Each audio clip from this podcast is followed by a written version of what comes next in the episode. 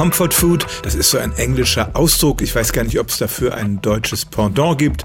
Das ist Essen, was man in sich reinstopft, wenn man frustriert ist oder schlecht gelaunt und das einen dann auf bessere Gedanken bringen soll. Aber amerikanische Forscher haben das mal ausprobiert, haben Menschen gefragt, was für Essen würde sie glücklicher machen, wenn sie sich mal richtig schlecht fühlen. Da kam erwartungsgemäß raus, dass die Leute an Eis denken, an Schokolade oder Kartoffelchips.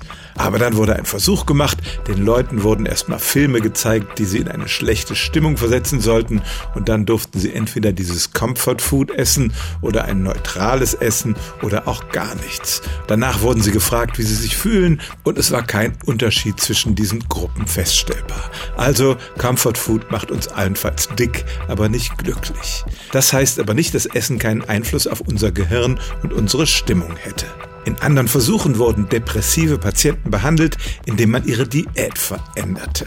Denn es geht tatsächlich oft mit Depression einher, dass die Menschen sich schlecht ernähren und nur noch leere Kalorien in sich hineinstopfen. Unser Gehirn braucht bestimmte Spurenelemente aus dem Essen und die Versuche zeigten, dass bei Menschen, die eine mediterrane Diät verschrieben bekamen, sich über längere Zeit hinweg die Depressionssymptome besserten. Also die Ernährung hat tatsächlich einen Einfluss auf unseren Gemütszustand, aber dass das Essen, mit dem wir am liebsten sündigen, uns kurz- oder langfristig glücklich macht, das stimmt leider nicht. Stellen auch Sie Ihre alltäglichste Frage unter stimmt's at radio1.de.